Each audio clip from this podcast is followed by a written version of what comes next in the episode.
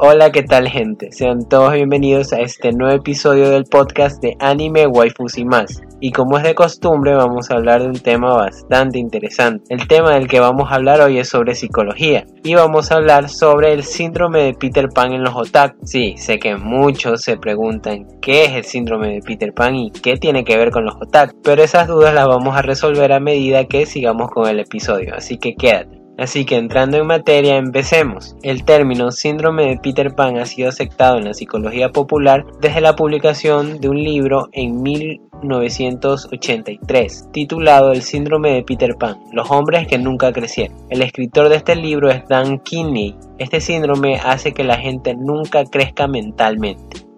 Y es que claro, como lo dice su mismo nombre, eh, y bueno, como ya sabemos, supongo que todos sabemos quién es el personaje ficticio de Peter Pan, que bueno, es un niño que nunca crece, claro, por todo este tema, eh, por todo este tema de lo que es la ficción, eh, es un personaje, claro, y eh, bueno, en su cuento él nunca crece, por eso nos podemos más o menos situar por el nombre del síndrome.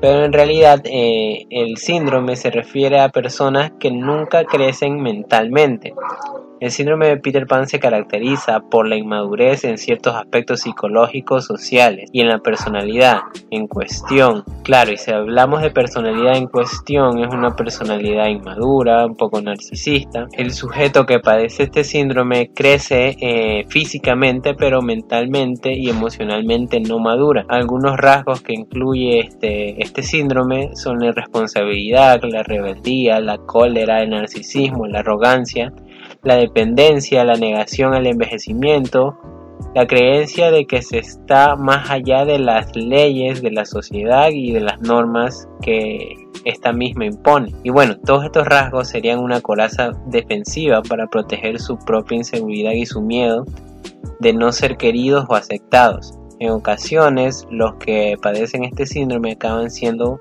personajes solitarios, con escasas capacidades de empatía o de apertura al mundo de los grandes, entre comillas, por así decirlo, al mundo de los adultos, y al no abrirse sentimentalmente no son vistos como, son vistos como individuos fríos o individuos que no les importa mucho las demás personas. Y bueno, claro, eh, ya, se, ya podemos ver a breves rasgos que este síndrome tiene bastante que ver con la personalidad y con la madurez mental y emocional de las personas. Tenemos que darnos cuenta que también eh, este, como es un síndrome, eh, cae más en lo que es la categoría como un trastorno y no como una enfermedad mental.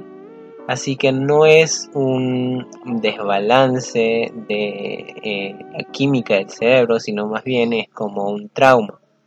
Y bueno, no sé si muchos sepan, pero eh, lo que se trata, todo lo que no es un desbalance en la química del cerebro no es como tal una enfermedad biológica o de la no es como tal una enfermedad biológica del cerebro o una enfermedad que produce un desbalance en el cerebro, sino más bien es una, un trastorno, es algo que tiene que ver más con la psique que con la forma estructural del cerebro. Entonces, eh, por lo tanto, el tratamiento de dicho trastorno es eh, igual en la psique, es eh, con terapias, creo que se llaman terapias cognitivo-conductuales, que son más, este, se enfocan más en lo que es cambiar la perspectiva y cambiar este, la forma de lo que es el, de lo que es la mente por así decirlo. Claro que estos son temas de psicología mucho, que van mucho más profundo, pero ahora los tratamos de forma bastante de forma bastante superficial para simplemente entender lo que es el tema. Y bueno, ustedes se preguntarán, ¿y por qué Brian está hablando de estas cosas? Bueno, les cuento más o menos cómo es que se me ocurrió hablar de este tema. Y es que estaba andando por ahí por internet y vi un video, eh, creo que era de la televisión española. Eh, si mal no recuerdo, creo que era un programa de la mañana. Por lo general, a veces, por lo general a veces en los programas de la mañana eh, se tratan algunos temas psicológicos sobre la familia y bueno, cosas así y una psicóloga hablaba de el trastorno de Peter Pan. bueno, yo ya había escuchado sobre, sobre este trastorno, eh, pero no lo había investigado así en profundidad. Pero lo que me llamó la atención es que la psicóloga que hablaba ahí eh, decía que los otakus eh, padecen este síndrome, en especial los otakus que hacen cosplay o los otakus que, que compran lo que son figuras, eh, los otakus que compran esta parte de la mercancía o de productos anime que parecen juguetes para niños. Y bueno, sí, la verdad parecen juguetes por lo que, bueno, son temáticas, por lo que, bueno, manejan temáticas, porque, por lo que, bueno, el anime maneja temáticas así, que parecen algunas cosas juguetes, cuando, bueno, en realidad no lo son, o en realidad eh, lo parecen, pero no lo son. Y bueno, lo que más o menos decía la psicóloga era que todos los, los otakus que presentan estas formas de actuar o que actúan de esta forma tienen el síndrome de Peter Pan. Y bueno, en mi mente me quedé como, ¿what? ¿Qué me estás diciendo? Y bueno, automáticamente dije, tengo que hablar de esto para aclarar este tema. Porque obviamente, claro que se puede caer en la. Se puede caer en la desinformación por no saber muy bien. Eh, eh, por no saber muy bien este qué tiene que ver. Claro que investigando sí descubrí una parte por la que sí se podría interpretar que algunas personas que ven anime tienen este síndrome, pero eh, no es como tal este, culpa del anime, como lo querían dar a, ver en, en, ese reportaje. No es culpa del anime, no es por ver anime que la persona se hace así, es más bien por su más bien por su, su personalidad, por su carácter y por algunos por algunas este, cosas que pasan a su alrededor. No por ver animes que te va a dar síndrome de Peter Pan, sino más bien por las cosas que están en tu entorno y a tu alrededor. Bueno, por lo general el síndrome de Peter Pan eh, se debe más a padres protectores, a padres sobreprotectores, eh, bueno, que crean todo este que crean toda esta sucesión de cosas para que se dé este trastorno. Y bueno, vi este reportaje y dije tengo que aclarar esto porque sí, se puede llegar a malentender ciertas cosas. Eh, claro, si no se sabe muy bien, se puede llegar a, malentendidos muy feos. En primer lugar, eh, los otakus eh, hacen cosplays no precisamente tienen el síndrome de Peter Pan porque deciden disfrazarse. Bueno, recordemos que el cosplay tiene que ver con disfrazarte y encarnar a tu personaje favorito. No tiene nada que ver con que tengas delirios de niño o que seas irresponsable o que con no, no adquieras responsabilidades. Así que no tiene que, nada que ver por ese sentido. Bueno, más adelante pasaremos a decir siete características que tienen las personas que sufren del síndrome de Peter Pan. Así que ahí nos va a quedar un poquito más claro eh, todo lo que todo lo que una persona tiene que englobar para que se sospeche de este trastorno o para que se crea que tiene más o menos este trastorno. Y bien, una cosa que sí quiero dejar bastante claro en este podcast es que eh, puede llegar a haber el, malentendido de que porque ven que un otaku eh, compra mercancía anime, eh, productos anime, eh, pueden que piensen que es infantil o que les gusta o que les gusta comprar dibujitos como les hablaba con el tema de las figuras. Incluso hay personas que por ejemplo las personas que les gustan los cómics que compran figuras también tienen este dilema que porque compran figuras de acción eh, figuras realistas. Las demás personas piensan que están comprando muñequitos, juguetitos, los llegan a encasillar en que son infantiles o que son personas adultas y no deberían gastar su dinero en comprar cosas infantiles.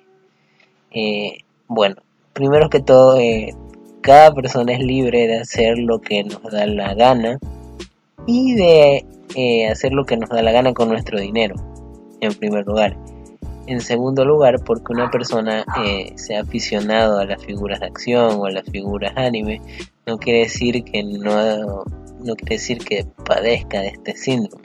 Caemos ahí en el error, o las personas que no, no conocen muy bien este, de las aficiones de otras, caen en, el error de encasillar a la gente y de generalizar cuando esto no tiene que ser así. Eh, poniéndonos a analizar por qué hay este estigma de que, bueno, parecemos niños comprando cosas así. Eh, sí podría parecer porque, bueno, son cosas, son cosas kawaii, como solemos decir nosotros los otaku, eh, que sí pueden parecer como que son de niños, tienen forma, bueno, tienen formas que son este, infantiles, pero no son para nada de niños. De hecho, este, sabemos que eh, en, los, en los animes hay este, géneros y no todos los géneros son para niños. De hecho, son este, solo dos géneros o tres géneros de anime que son este, meramente hechos para niños. De ahí el resto de géneros de, los de animes son este, hechos para adultos, son hechos para adultos. Y bueno, también sabemos que hay algunos géneros de anime que son exclusivamente para adultos. Ya sabemos. Eh, los hentais, toda su gama de, de géneros y subgéneros. Bueno, sí, eh, en primer lugar, sí podrían, podrían caer en el error eh, de pensar que eh, si una persona compra artículos de anime son para niños o está actuando infantilmente, pero en realidad no. Entonces, si tú eres una persona que no conoce sobre anime, no ha visto ningún anime, que la verdad ya es bastante improbable porque ahora con el internet y todo, todos todos ubicamos qué es anime. Así la persona que más repudie el anime o que no sepa qué es anime la, ubica. De ley lo ubica. Alguna vez en su vida habrá visto algo de anime. Pero si tú no sabes más o menos de qué va esta onda, eh, pues intenta investigar, intenta hablar con esa persona que a lo mejor estás viendo así, no sé.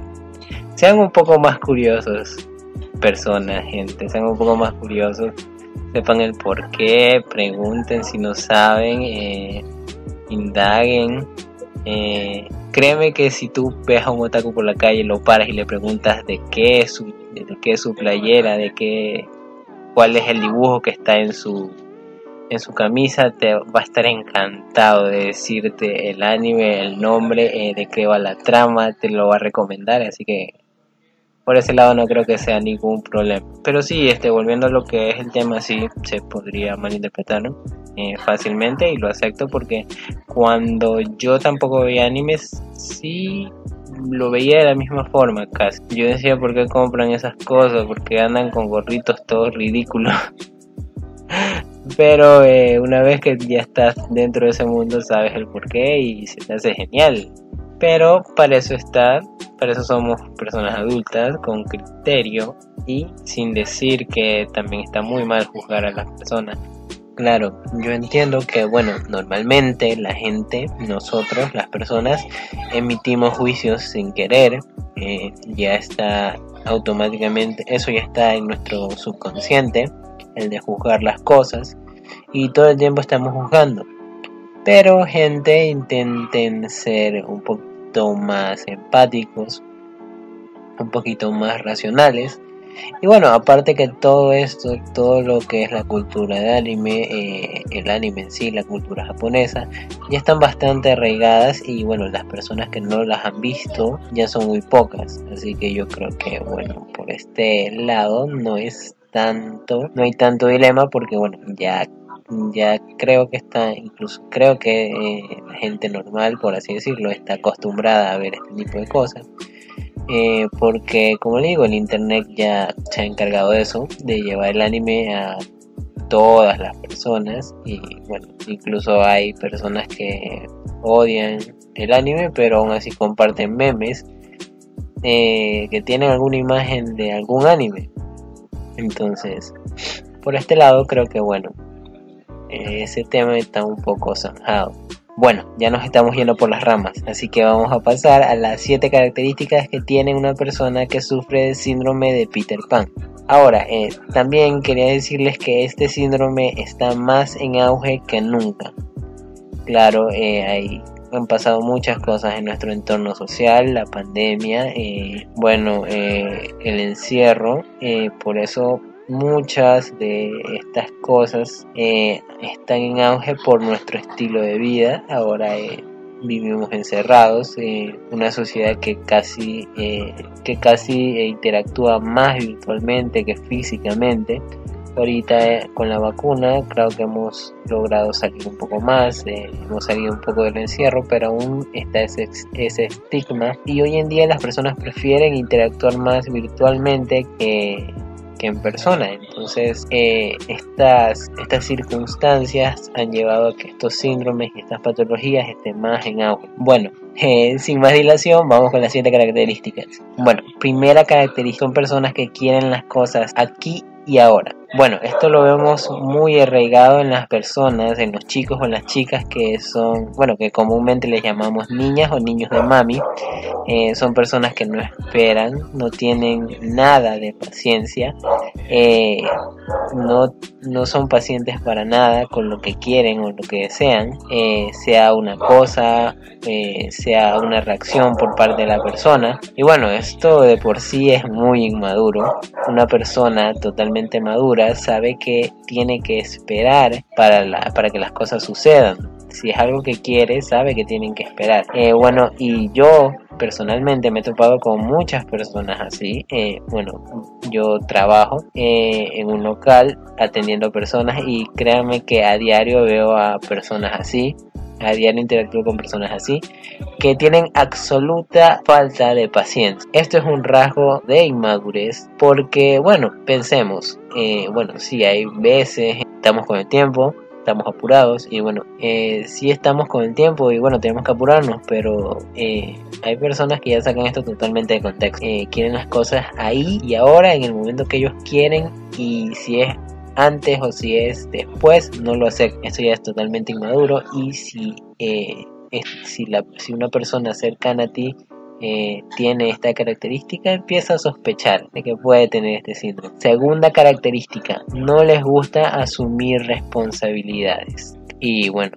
claro, eh, muchas personas, y bueno, por lo general estas características también se asocian con una persona inmadura. Eh, bueno, básicamente decir o hablar sobre el síndrome de Peter Pan es describir una persona inmadura, pero con el añadido de que la persona no quiere crecer, eh, no quiere madurar mentalmente. En realidad vemos que es un total desinterés por madurar mentalmente. Y bueno, eso va asumido que no les gusta asumir responsabilidades. Eh, desde niños, desde muy pequeños, asumimos responsabilidades con nuestros estudios, con nuestras tareas, eh, ya sea cuidando una mascota, ya sea teniendo trabajo desde muy pequeños, eh, nos enseñan a asumir responsabilidades y esto es bueno porque empezamos a empezamos a tomar responsabilidades, empezamos a y bueno, cada vez que asumimos responsabilidades también eh, nos ayuda a incrementar nuestra confianza en nosotros mismos porque eh, inconscientemente si nosotros asumimos responsabilidades nos estamos diciendo a nosotros mismos que tenemos la suficiente madurez y con ello viene la confianza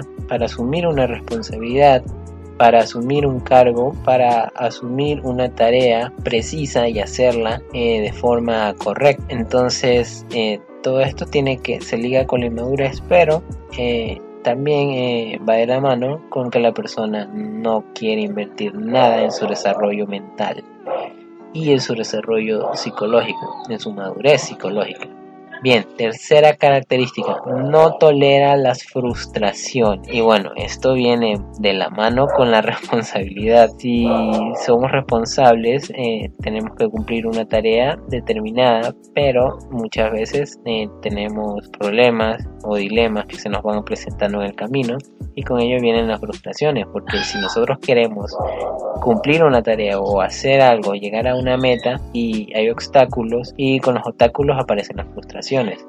Nos frustramos, nos desesperamos porque no podemos conseguir eso, porque no podemos eh, llegar a esa meta, no podemos eh, completar esa tarea exitosamente. Y bueno, es de personas maduras eh, tolerar las frustraciones, porque es obvio, bueno, no todas las cosas son perfectas, siempre vamos a tener alguno que otro problema al hacer algo, a tratar de llegar a una meta.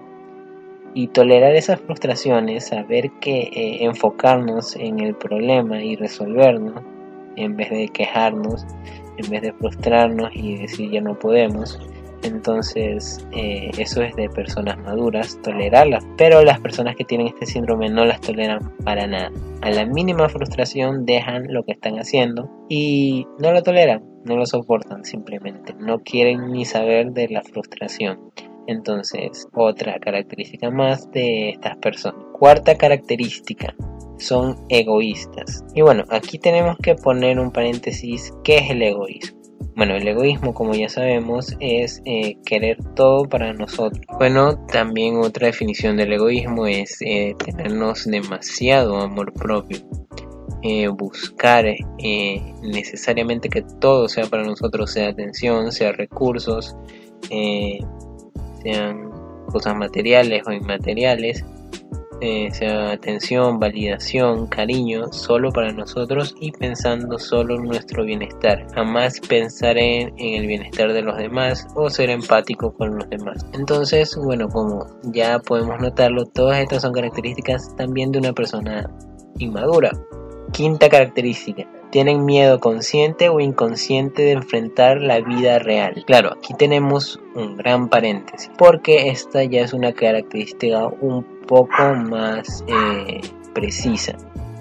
Si bien las otras características se podían este, confundir con una persona eh, inmadura, pero además el miedo a enfrentar la vida real eh, es la quinta característica.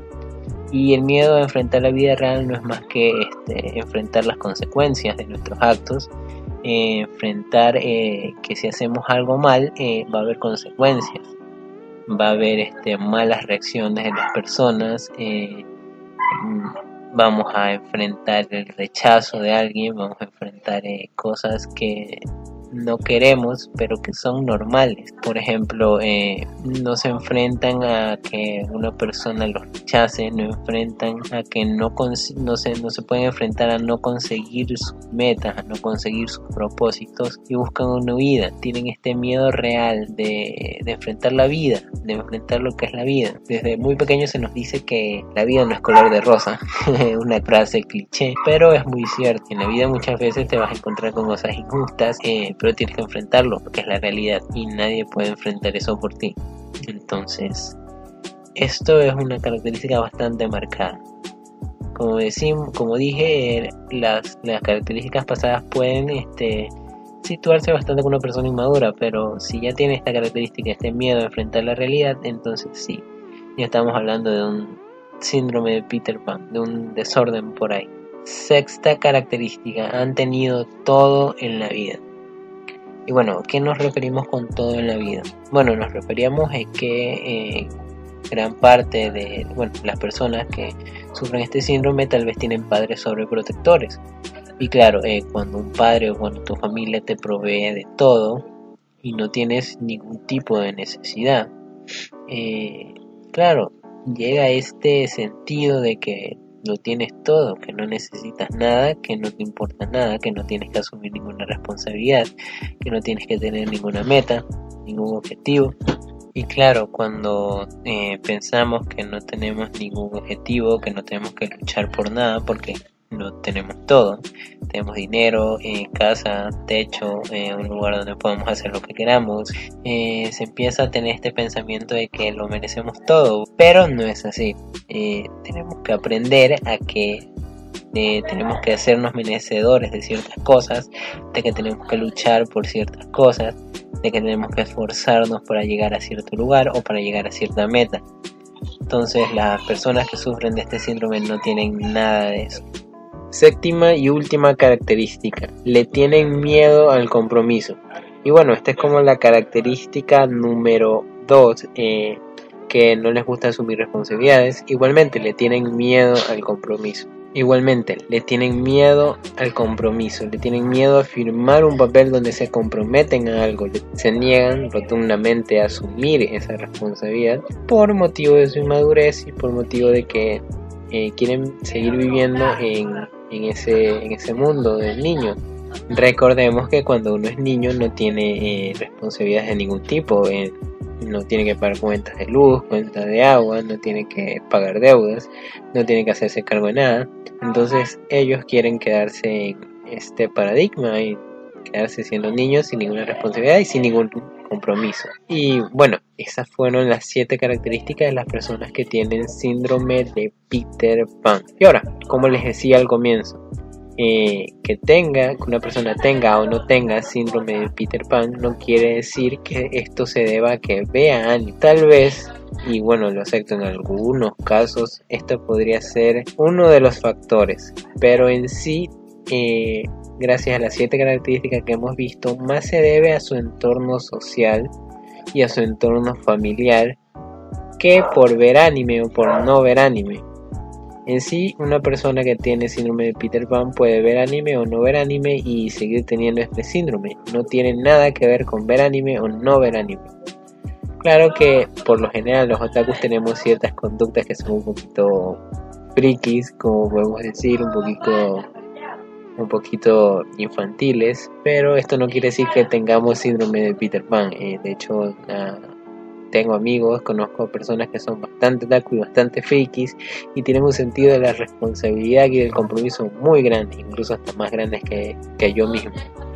Entonces, eh, claro, quedamos con esa conclusión.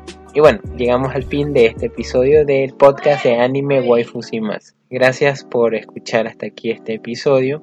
Recuerda que tenemos un canal de YouTube en donde, bueno, hago comedia y, bueno, uno que otro análisis.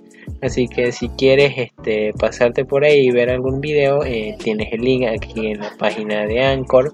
Y bueno, si te gustó este podcast, tenemos dos episodios más, así que puedes ir a escucharlos al terminar este. Eh, también próximamente vamos a sacar una página de Patreon. Ahí vamos a ver beneficios, vamos a poner encuestas, vamos a hacer algunos sorteos eh, también estoy pensando en agregar algunos, algunos otros segmentos, así que si quieres este, opinar, dar tu opinión, eh, que salgas al aire, entonces apenas armemos la página de Patreon, eh, únete y suscríbete para que tengas estas, este poder en las decisiones del podcast. Yo fui Brian, sin más que decir, gracias por escuchar el podcast y nos vemos en la siguiente. Hasta luego.